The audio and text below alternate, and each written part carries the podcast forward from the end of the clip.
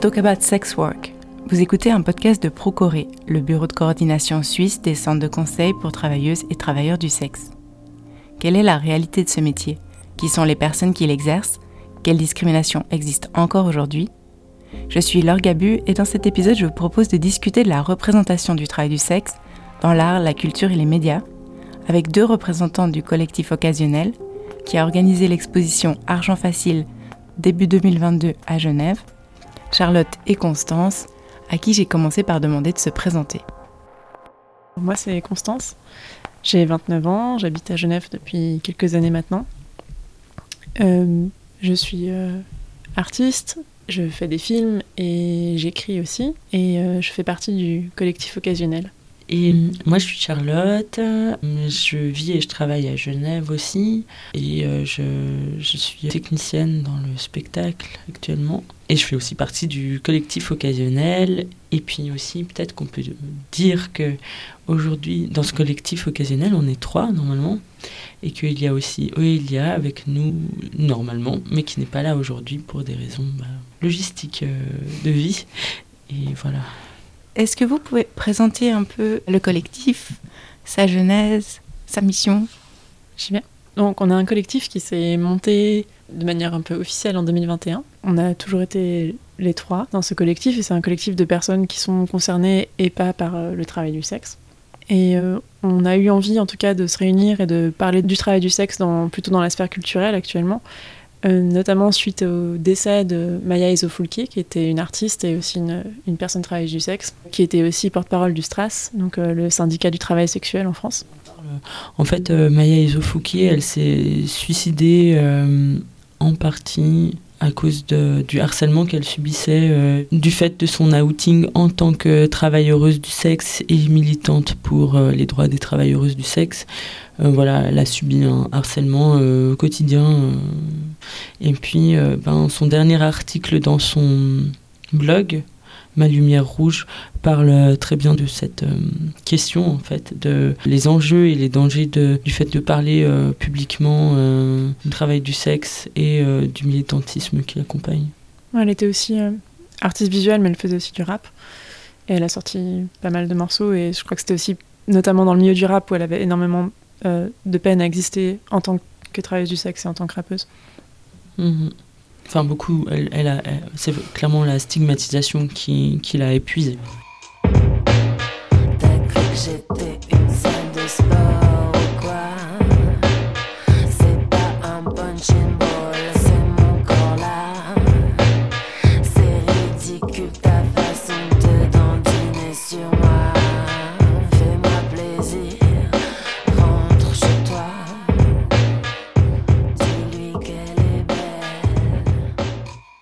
À son décès, on a eu envie de, ben, premièrement, montrer son travail artistique euh, à Genève, où il n'avait pas été euh, montré jusqu'à présent.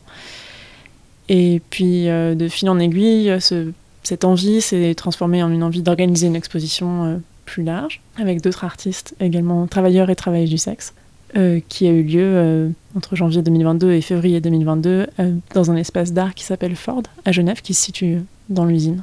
Est-ce que tu veux continuer compléter ou Oui, je peux. Euh, ben, du coup, dans cette exposition qui s'appelait Argent Facile, il y avait euh, donc en tout sept artistes invités qui avaient en commun d'être euh, à la fois travailleuses du sexe et d'avoir un travail créatif reconnu ou pas professionnellement, qui parle ou non du travail du sexe, mais en tout cas, voilà, qui est lié en tout cas en termes d'économie et de temps et à l'intérieur de ce temps d'exposition, il y avait aussi plusieurs euh, moments euh, comme euh, des lectures, des tables rondes. Il y a eu deux tables rondes pendant, pendant cette expo, une sur les autoreprésentations des travailleuses du sexe et une autre sur les enjeux des militantes travailleuses du sexe actuelles. Et puis, je rajouterais peut-être aussi qu'un début du collectif, ben, c'est il y a un peu deux enjeux. Je pense qu'il y a un, premier qui est de, ben, de parler de ces sujets de manière euh, large et aussi de manière accessible et d'avoir un rôle de sensibilisation aussi auprès d'un public qui n'est pas forcément familier. En tout cas, c'est un peu ce qu'on a essayé de développer pendant l'exposition, de proposer du contenu qui soit aussi assez, assez accessible. Et je pense qu'il y a aussi un truc de prendre de l'argent public pour le reverser à des travailleuses du sexe. Et j'étais pas à votre exposition, malheureusement. Est-ce que vous pouvez me décrire un peu ce qu'on y voyait euh, Peut-être en décrivant une œuvre qui était particulièrement éloquente pour vous, à titre personnel, ou qui amenait vraiment la réflexion là où vous souhaiteriez euh, la voir? Il y avait euh, du coup des photos d'une personne qui s'appelle Dux Rose. Son travail, c'était un travail vidéo. C'était une vidéo qui aussi s'insérait dans une installation dans laquelle la, enfin, les gens qui venaient visiter l'expo pouvaient un peu s'installer. Il y avait un fauteuil, c'était assez confortable, un peu à l'écart. Enfin, voilà, c'est quelqu'un qui avait créé un espèce de petit environnement autour de sa vidéo. Et puis en fait, c'est une vidéo, euh, c'est quelqu'un qui fait de la sex cam en tout cas, qui en a fait aussi pas mal pendant la période du Covid, parce que du coup, elle a été empêchée d'exercer euh, en présentiel. En présentiel, disons. du coup, c'était télétravail, quoi. Pour euh, tout le monde. et, euh, et c'est des fonds de footage de sex cam, comme ça. Et puis, euh, le son de cette vidéo, en fait, c'est des lectures de messages ou de mails de clients ou de messages vocaux, répondeurs, qui vont du... De, de, propos clairement grossophobes, c'est une vidéo assez violente, du coup, enfin, qui est très violente parce que ça va de propos euh, ben, vraiment violents de, la part des clients, euh, méprisants et rabaissants, jusqu'à euh, des menaces de viol et de, de meurtre. Puis, en fait, ben, je trouve que c'est un travail qui est engageant parce qu'en fait, ben, il y a quelque chose en tout cas, aussi en France, ben, vu que voilà, la politique française, c'est une personne qui vit et qui travaille en France. La politique abolitionniste, eh ben, elle pousse toujours les travailleurs, travailleuses du sexe à peut-être, euh, qui le font par choix, à taire euh, aussi ces problématiques de, en fait, euh, ben, effectivement, l'absence de droits fondamentaux dans le travail, ça expose les gens qui le pratiquent euh, à euh, du danger permanent. Et du coup, dont bah fait partie le harcèlement d'ailleurs. Ouais. Mhm. Et du coup, le harcèlement, dont sont sujets euh, les travailleurs, travailleuses du sexe, le, le, danger réel que les gens encourent en fait à certains moments, ben c'est vraiment lié à la politique abolitionniste de mhm. pas euh, de pas protéger les gens euh, aussi. Et puis, bah, bien sûr, en fait, euh, une personne, travailleur, travailleuse du sexe, qui se plaint d'être en danger, ben en fait, on lui rétorque la plupart du temps que c'est elle-même qui s'expose à ce danger, enfin qu'elle elle est mhm. responsable en fait. Et ça, ce serait différent en Suisse par rapport à, à ce statut? C'est difficile à dire, je pense qu'on ne peut pas répondre à la des ouais. Je pense que légalement, en fait, il y a en soi plus de protection parce que en fait le travail du sexe il est autorisé et du coup ben, les personnes sont en droit d'exercer et du coup ben, en fait je pense que du moment qu'on n'est déjà pas en train de transgresser une loi en exerçant quelque chose si on se fait euh, agresser à ce moment-là, et eh ben, on est mieux protégé. Mhm. Cependant, et eh ben, je pense que le stigma, il est aussi là, euh, en fait une personne qui se fait agresser, une, une personne travailleuse du sexe qui se fait agresser, peut-être que dans la tête de, la, de beaucoup de gens, c'est c'est la personne l'aura cherché c'est ça un petit peu ouais, enfin on pourrait avoir tendance à penser que les travailleurs travailleuses du sexe euh, s'exposent sciemment au danger. Mais espérons quand même que ça puisse changer justement. Bien sûr. En fait aussi dans le discours abolitionniste, quelque chose qui revient euh, constamment, c'est que le travail du sexe, c'est euh, du viol tarifé. Et puis en fait la question du consentement, euh, elle est sans cesse effacée, comme si le travail du sexe ne mettait pas en place un consentement mutuel entre deux personnes, et quand bien même il y aurait la question de l'argent.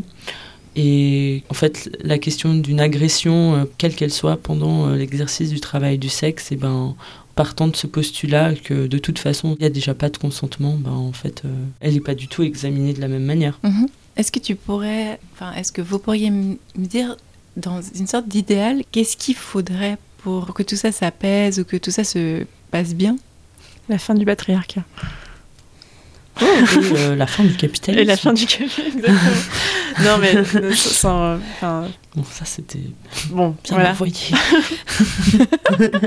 mais, mais en, de fait, le stigmate et la, et la répression et, euh, et le manque de reconnaissance, euh, il vient effectivement d'une société patriarcale aussi, quoi. Et euh, je sais pas comment amener ça sans être un peu trop euh, expansive, sans prendre le problème de trop loin, mais disons que dans les faits, on a l'impression que oui, ben, effectivement, euh, la possibilité, par exemple, euh, pour des travailleuses du sexe de s'associer entre elles, pour travailler ensemble, pour créer des associations, par exemple, ou même on pourrait imaginer euh, des coopératives de travail du sexe, comme en fait comme n'importe quelle travailleuse pourrait espérer dans tout dans tout autre corps de métier.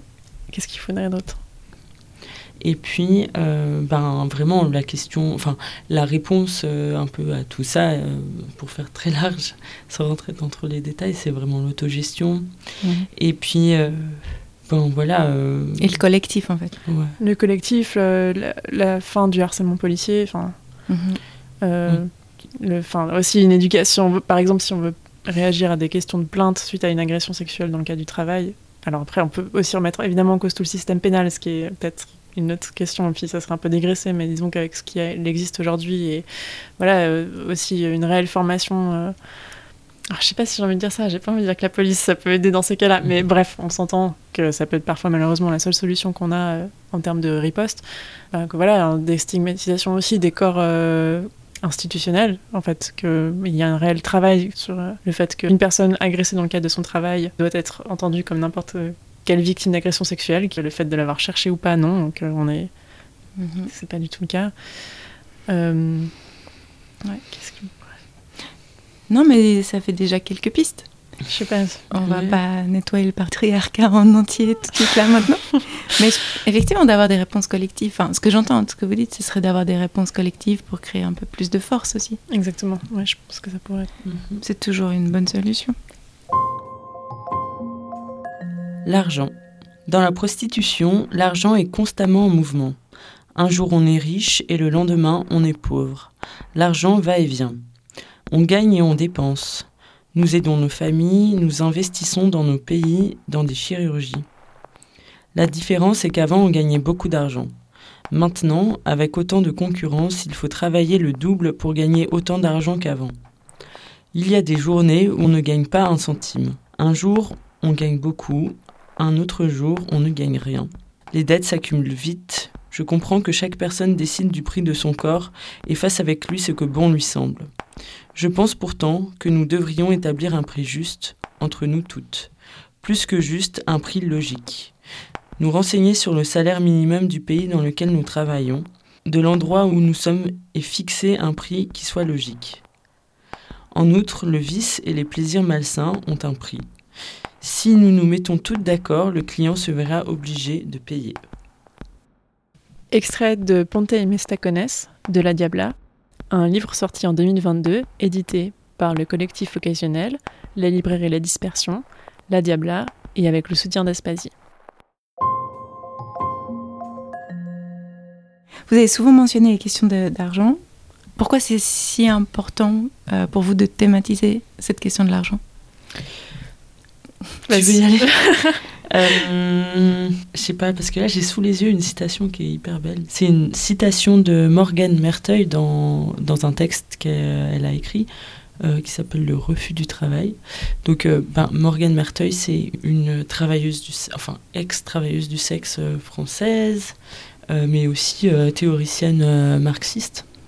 Et voici sa citation. Pour certaines, la prostitution et les autres formes d'échange de services sexuels contre de l'argent, sex cam, striptease, pornographie, méritent d'être qualifiées de travail au nom des compétences impliquées dans son service, dans son exercice, pardon. D'autres ve- revendiquent en manifestation on paye des impôts, c'est donc bien un vrai boulot. En effet, la non-déclaration des revenus issus de la prostitution est également qualifiée de travail dissimulé. En revanche, pour les féministes se revendiquant abolitionnistes et militant pour la pénalisation des activités liées à la prostitution, proxénétisme et achat de services sexuels, la qualification de celle-ci comme violence et exploitation empêche de la nommer travail, comme si ces termes étaient incompatibles et non régulièrement interchangeables dans de nombreuses industries au-delà de l'industrie du sexe. Or, lorsqu'on reconnaît la dimension exploitée qui caractérise le travail dans la société capitaliste, alors s'effondre la frontière entre le sexe gratuit et le sexe payant. L'exposition s'appelait Argent facile. C'est la dénonciation aussi d'un énième stigmate, c'est que c'est de l'argent facile, alors qu'en fait c'est un travail et que comme tout travail, il n'est pas facile. C'est Mhm. ça. Tout à fait. Ouais. Ouais, c'était vraiment l'idée aussi. euh, bah, de, en plus, on trouvait que ça sonnait. Déjà, on trouvait que ça sonnait bien comme titre d'exposition. on était assez contente quand on a trouvé.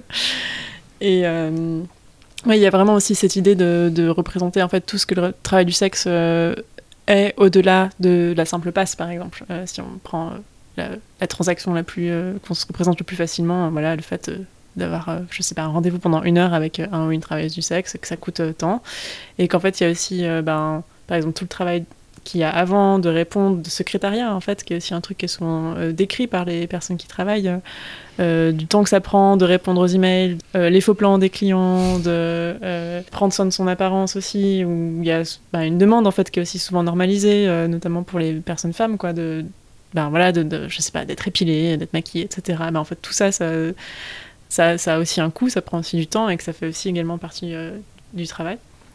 Et puis aussi, ouais, du savoir-faire. en fait. Exactement, a ouais, tout à fait, ouais. de- C'est- éprouvant, en fait, de devoir euh, écouter, euh, s'occuper de gens. euh, enfin, c'est un service vraiment qui est rendu à des personnes. euh, et du coup, ben.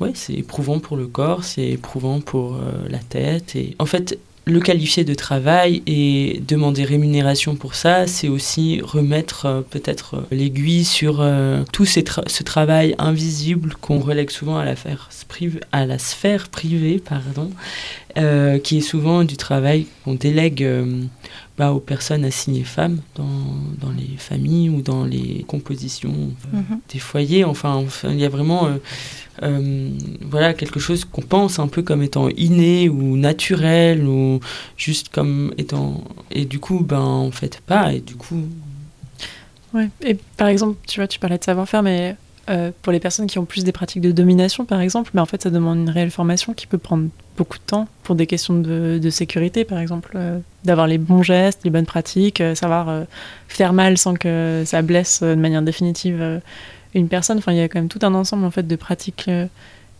liées au travail du sexe qui sont qui, qui en fait qui découlent d'une réelle formation. Et que souvent on a l'impression que faire du sexe c'est quelque chose que tout le monde peut faire, ce qui est loin d'être le cas. Et qu'en Ouais. fait, euh, c'est aussi savoir répondre à une demande précise. euh, et que oui, bah, ça. Il y a aussi beaucoup de choses à apprendre de ça, en fait. parle de plus en plus de travail du sexe, et j'espère de mieux en mieux. Mais en fait, il y a toujours comme ces stéréotypes négatifs qui rôdent et, qui peuvent être extrêmement destructeurs. Ouais, alors sur les stigmatisations, autant que les représentations du travail du sexe, il y a un peu un espèce de double tranchant. Il y a d'un côté ben, le mépris, euh, le dégoût et puis ben, le rejet des personnes qui choisissent de disposer de leur corps euh, et euh, de capitaliser dessus de la manière qu'elles l'entendent en fait, c'est-à-dire bah, via le travail du sexe. Et le travail du sexe, en fait, ça regroupe euh, plein de pratiques différentes, bien sûr. Il y a les personnes qui font de la cam, de, enfin de la caméra, les actrices euh, porno, les travailleuses euh, de rue, les dominatrices, dominateurs, etc. Et j'en passe. Et du coup, ben, tout le monde n'est pas logé à la même enseigne en fonction du domaine dans lequel il exerce. Ça touche essentiellement à des questions morales, en fait, le travail du sexe, parce que si on regarde un petit peu euh, pragmatiquement euh, ce que ça veut dire que vendre son corps, ben, en réalité, il y a plein d'autres corps de métiers qui vendent leur corps. Voilà, les ouvriers du bâtiment, euh, les sportifs, sportifs de haut niveau, les... c'est des gens qui abîment leur corps clairement au travail aussi et qui le mettent en jeu euh, de manière euh, très avancée. Ouais. Et puis, par rapport à cette question du stigmate, il y a aussi, je pense, le fait que bah, si on pense, par exemple, que le travail du sexe est un métier exercé, je pense, de manière assez majoritaire par euh, des personnes euh, assignées femmes à la naissance, on va dire, pour rester le plus large possible, ou euh, par des personnes trans, il y a aussi ce fait que la, sexualité féminine, finalement, ça restera toujours quelque chose de stigmatisé. Et que, qu'en fait, quel que soit l'exercice de cette sexualité ou de cette non-sexualité, par exemple, pour les personnes qui n'en ont pas, il y aura de, de fait un stigmate. Et du coup, évidemment que le travail du sexe n'échappe pas à ce stigmate-là. Et comment lutter alors? Parce que ben, vous, dans votre collectif, vous réfléchissez à, à une lutte par euh, la culture, en fait, par l'art, par la représentation. Est-ce que c'est une lutte, en fait? Je vois Charlotte qui fait... Hum, hum. Pas sûr, mais est-ce que c'est simplement un besoin d'en parler pour qu'après euh, le discours soit récupéré autrement? Mmh, ouais, la question de la visibilité, euh, elle est toujours un peu cruciale dans comment peuvent exister certains groupes sociaux.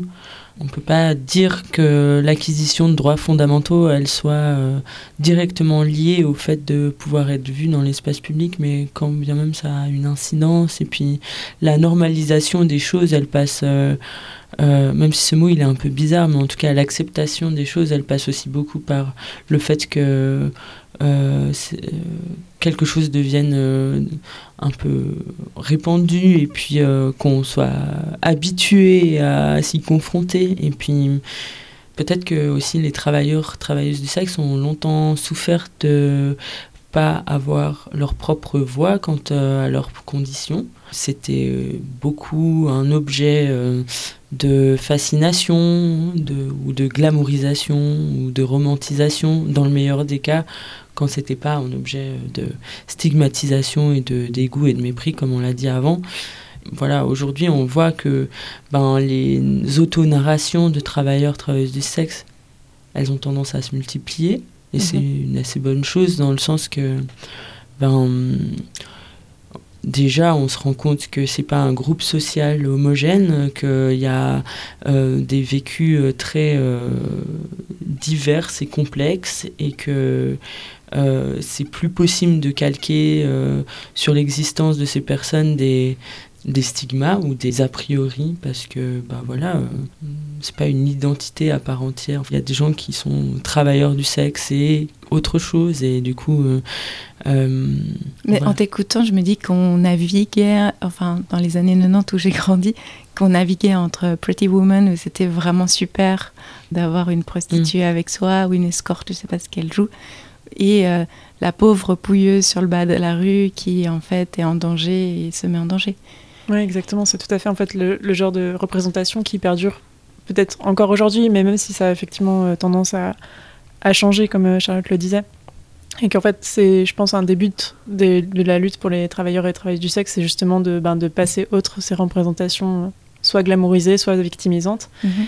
et qui peuvent être à la fois porter, euh, ça peut être vraiment des discours qui peuvent être portés, par exemple, sur le truc de la, de la glamorisation beaucoup plus par des productions médiatiques, par exemple, euh, euh grand public, qui vont euh, chercher à rendre ce métier comme quelque chose d'un peu sexy et un peu, et comment dire, très je sais pas, c'est pas dissident que je veux dire, mais voilà, il y a un autre terme pour dire ça. Subversif. Merci, exactement. Quelque chose de très subversif et tout ça, et qui va créer une espèce d'aura à ce métier qui n'est pas forcément euh, souhaitable euh, du tout pour une avancée des droits, parce qu'en fait, ça reste un métier euh, qui a, comme un travail, a des avantages et aussi des inconvénients. Et qu'en même temps, bah, il y a le discours abolitionniste qui est porté bah, par notamment une certaine partie de personnes qui se disent féministes, souvent, qui sont pour l'arrêt du travail du sexe et qui confondent en fait aussi très souvent le fait qu'il y ait effectivement de la traite et des conditions de travail qui peuvent être très dégradante pour les personnes qui le font et le fait qu'il y a aussi des personnes qui sont libres de leur choix et de faire ça, qui font ça en pleine conscience, euh, qui font ça aussi parce que parfois elles n'ont pas forcément le choix ou qu'elles ont envie de disposer de leur force de travail comme elles l'entendent. Et du coup, bah, en fait, effectivement, des moyens de lutte, euh, bah, ça passe par des questions de représentation, mais ça passe aussi, je pense, malgré tout, par des questions, euh, par des questions légales, en fait, aussi de décriminalisation, qui permettent déjà d'avoir de travailler dans des meilleures conditions de base. Quoi. Et après, une opinion publique, ça se change, je pense, sur euh, des décennies. Euh, mmh. Mais que, en tout cas, une amélioration des conditions de vie, ça, ça peut finalement changer très rapidement mmh. si on offre des bonnes conditions. Est-ce que, en lien avec ce qu'on vient de dire, il y a des représentations récentes que vous recommandez? Moi, j'ai vraiment en tête euh, la première fois où j'ai lu quelqu'un qui disait qu'elle avait exercé justement la prostitution, c'était écrit comme ça. C'était Virginie Despentes. J'ai vérifié, c'était dans King Kong Theory en 2006 parce que c'est très autobiographique et elle raconte son parcours. Et je pense que, à titre personnel, c'est vrai que ça avait été un peu un révélateur de Ah, mais en fait, c'est possible. Je ne sais pas comment vous l'avez vécu. Enfin, c'est possible, c'est possible aussi de l'exprimer sans d'autres formes de procès, quoi. C'est Mhm. c'est la vie. Et c'est sa construction, c'est son parcours, puis ça en fait partie. Je sais pas, aujourd'hui, dans les dernières choses qui sont sorties, si vous n'avez pas quelque chose à recommander aussi. J'ai l'impression que, si je me permets de répondre, que ben, déjà, en fait, par exemple, en termes de littérature, il y a quand même pas mal de choses qui sont sorties ces derniers temps. Euh, bah, je pense au livre de Clou qui s'appelle Bagarre érotique, euh, qui est une, une autrice de BD euh, qui a fait une BD sur son, sur son métier. Euh, en, fait, en fait, que tous les. J'ai l'impression que si on a envie de s'intéresser à ce sujet-là d'un point de vue. en passant par des objets culturels, bah, en fait, tout ce qui a été produit par des personnes concernées, c'est souvent le, bah, le plus intéressant, le plus riche, celui qui de- le plus de complexité dans ce que peut être le travail du sexe. Et puis, oui, tu parlais de, des pentes, bah, il y a aussi Nelly Arcan, si on veut s'intéresser à des choses plus anciennes, toute la littérature de Chrysidélis Réal. C'est vrai que, par exemple, en termes de films, j'ai pas l'impression, moi, récemment, d'avoir vu de fiction produite par euh, des réalisatrices euh, pas concernées qui soit spécialement intéressante. Je sais pas, j'ai pensé Moi, j'ai rien récemment... qui me vient. Bah, je pensais par exemple à La Jeune et Jolie de François Ozon, euh, qui est typiquement ce truc de glamourisation, en fait, où on a une fille de 17, je crois qu'elle a 17 ans dans le film, elle est même pas majeure, qui vient des milieux bourgeois et puis qui, qui commence à, à se prostituer. Puis c'est un peu toute son histoire et tout. Je- ça fait longtemps que j'ai pas vu ce film et je, je serais curieuse de le revoir peut-être maintenant euh, avec un peu plus de recul sur la question. Mm. Mais j'ai l'impression que c'est tout à fait le genre de, de film qui produit une espèce de représentation euh, complètement décomplexifiée, et, euh, qui en plus vient d'un regard masculin assez gênant sur une jeune fille mineure qui fait du sexe avec des personnes souvent beaucoup plus âgées qu'elle. Euh, et pourtant, j'aime d'habitude bien les films de François Ozon, mais celui-là, je pense qu'il est particulièrement problématique. Voilà, c'est un peu, tout, je pense, tout à fait le genre de représentation qui, qui ne rend pas service, en tout cas, à la cause. Quoi. Mhm. J'ai pas, j'ai pas, l'imp- enfin, je sais pas si tu l'as Mhm. vu. euh, Il est en recommandation sur Filmingo, ils viennent de le mettre. Ouais. Il est dans les top 3, j'ai regardé. Toute la- ça, ça continue à exciter un peu, je pense. Ouais. Mais, Mais, ouais, mais peut-être que c'est ça aussi, c'est que c'est le genre de films qui vont travailler l'imaginaire collectif, je pense vraiment à voix haute, mais effectivement, il y a cette notion d'excitation, Mhm. Alors que euh, une BD un peu militante, euh, engagée par une personne concernée, ben, finalement, ça titille pas euh, le chaland. Bah et, ouais. et- et comment Et faire pour sortir de ça, quoi? La question des travailleurs, travailleuses du sexe, elle est encore bien souvent abordée par le prisme du fantasme, en fait. Et puis, du coup, euh, ben, toute cette glamourisation et romantisation dont, dont on parlait déjà, ben, elle est activée sans cesse par euh, que euh, des réalisateurs ou bien des écrivains, ou, qui sont souvent des, hommes cis, hein, d'ailleurs. ben, en fait, alimente en euh, parce que ben, c'est ce que ça active personnellement chez eux et puis c'est ce que euh, ils se sentent obligés d'activer dans Mhm. leur production et en fait euh, c'est pas du tout euh, représentatif de ce que les personnes concernées ont à dire de leur métier en fait. Mhm. Ouais, c'est super. Comme ça, on a plein de références. Peut-être que je les mettrai en... Un sous-texte. Enfin, pas peut-être, je les mettrai en dessous de l'épisode, comme ça les personnes pourront Mhm. les retrouver plus facilement. Alors après, donc il y a- les représentations dans l'art et la culture, mais il y a aussi dans les représentations dans les médias. J'ai trouvé quand même beaucoup, beaucoup d'articles et de vidéos et de, même de trucs sur Instagram, etc., qui sont très, euh, ouais, très pro travail du sexe. Mais est-ce que vous avez l'impression que c'est quelque chose de bénéfique ou est-ce qu'on tombe quand même un peu dans une forme de mainstreamisation Euh, On parlait du glamour et je sais pas ce que vous, vous en pensez. Mhm. Ben, je, pense que ben, c'est un peu cette démultiplication de la parole euh, des travailleurs, travailleuses du sexe. euh, elle a permis de normaliser un peu le fait qu'on entende des travailleurs, travailleuses du sexe au sujet de leurs conditions. Et puis, bah, je pense que les médias euh, sont toujours un peu attirés par ce qui est subversif. Pour être plus précise, plus que les médias traditionnels, c'est euh, vraiment les nouveaux médias, Mhm. genre Vice. C'est là où j'ai été le plus surprise. Par exemple, j'ai cliqué sur pas mal d'articles du coup sur le sujet, vu que en préparation. Et euh, tout d'un coup, ben, ça rentre dans mon algorithme. Et c'est vrai que j'ai eu, euh, j'ai vu des quantités d'articles, par exemple de Vice. Nous avons parlé avec des anciennes stars de la pornographie, comment se recycler, euh, Mais c'était vraiment genre hyper Oh, bizarre. Ah, bah, bon, en vrai, Vice, euh, par exemple, c'est quand même vraiment leur fonds de commerce depuis euh, Ouais. 10-15 ans, quoi, j'ai C'est vrai. l'impression. Ouais, Mais ce truc Oui, voyeur. voilà, euh, c'est- voyeur subversif. euh, et puis je pense que tout média euh, est un peu, enfin voilà, fait aussi son pain sur euh, des choses un peu croustillantes. Mhm. Et puis s'il y a le mot travail du sexe, ben aujourd'hui, ben en fait aussi. Euh, je pense que beaucoup de médias ont compris qu'on pouvait parler de travail du sexe euh, sans euh, parler de prostituée à la lueur de sa lanterne en bas d'une rue, mais qu'en fait on pouvait aussi en parler d'une manière un peu plus contemporaine, ce qui n'enlève pas en fait ce caractère ben, voyeur slash fasciné qui entretient aussi les mêmes stigmas. Et puis aussi un travers aussi de la surenchère du discours sur le travail du sexe, que ce soit dans les médias ou dans la culture, euh, c'est que comme tout euh, sujet social un peu euh, en soi subversif, parce qu'en fait il y a vraiment une subversion réelle en fait dans le travail du sexe par rapport au travail, par rapport au corps, ben, que le discours sur le travail du sexe soit pacifié au même titre que plein d'autres choses avant lui sur... euh, sur euh, voilà. Mhm. Et en même temps, j'ai l'impression que ça a double tranchant parce que moi, j'ai- vu pas mal de. Genre, c'est un peu ces vidéos virales, euh, euh, genre, je sais pas, style brut ou les trucs comme ça, euh, qui diffusent euh, beaucoup. Exact, ouais. ouais, où il y a des travailleurs et travailleuses du sexe qui sont interviewés, par exemple. Je pense, je pense qu'il doit y en avoir une avec Osmose, et puis qui est une personne assez présente sur les réseaux sociaux. Et je sais pas, j'avais vu il y a pas longtemps une, sur une personne qui s'appelle Libellule, je crois Mm. qui est très maquillée.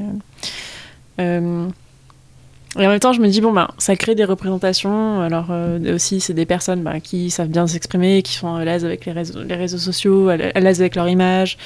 Euh, tout ça, je me dis, bon, j'ai quand même aussi l'impression que ça, peut être, à certains égards, bon à prendre aussi, quoi, que ça reste. un discours qui cherche quand même à, porter une parole de- des travailleurs et travailleuses du sexe.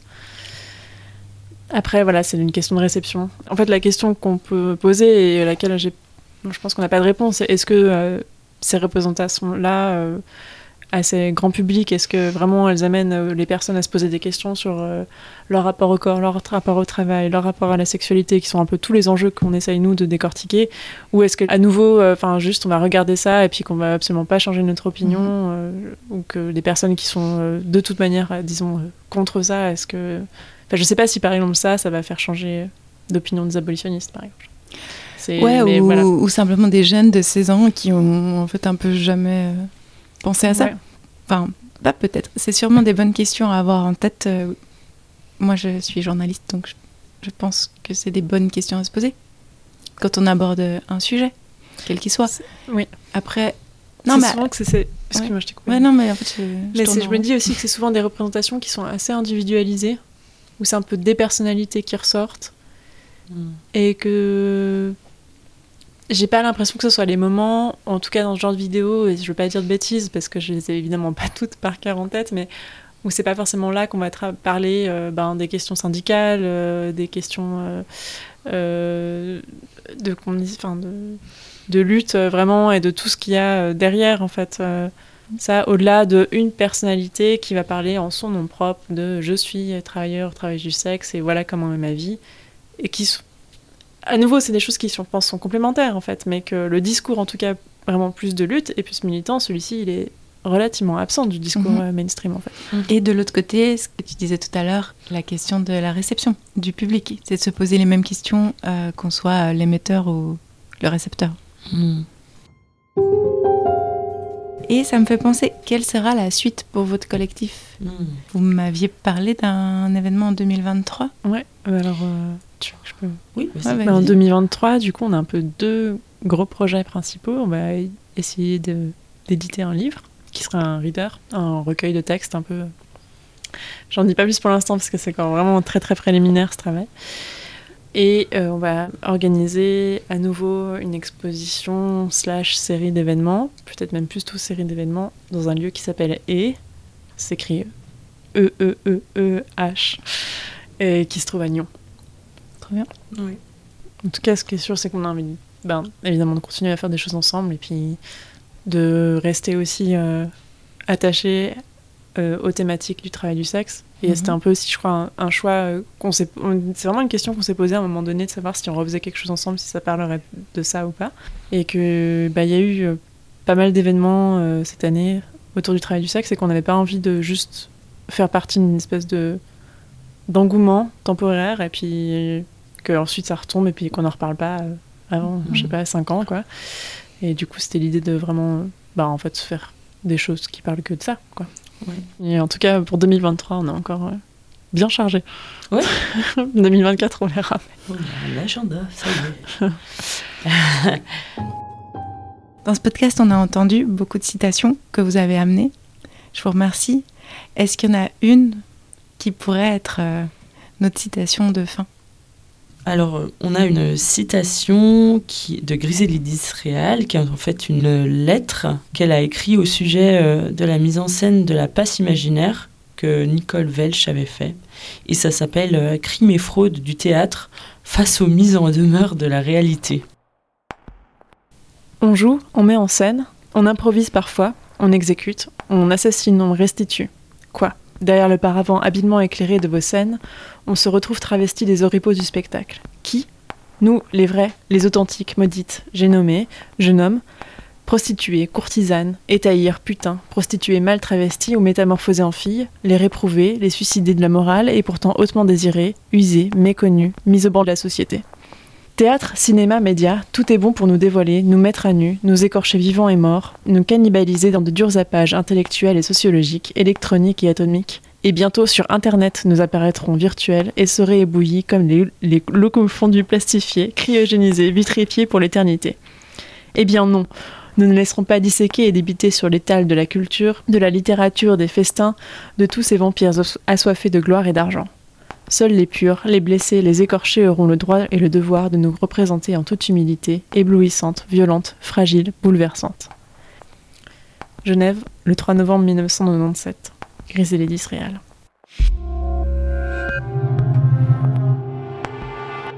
C'était Let's Talk About Sex Work, un podcast de Procoré, le bureau de coordination suisse des centres de conseil pour travailleuses et travailleurs du sexe. Je suis Laure Gabu. Les chansons que vous avez entendues sont celles de Maya Isofouquier, sous l'alias Zelda Weinen. Merci à ses ayants droit de nous avoir permis de les diffuser. Si vous avez aimé cet épisode, n'hésitez pas à le partager avec votre réseau. Vous pouvez également écouter nos autres épisodes en français et si vous le pouvez en allemand. À bientôt. Ouais, c'est un super résumé de, de notre discussion, non? Mhm. Ouais. Merci pour tout. Elle avait déjà tout dit, Eh oui, comme d'hab. Ouais, la prochaine fois, on lit juste des textes de Griselis. C'est souvent ça qu'on peut faire. Oui. Mais merci. merci beaucoup. Ouais, bah merci à vous.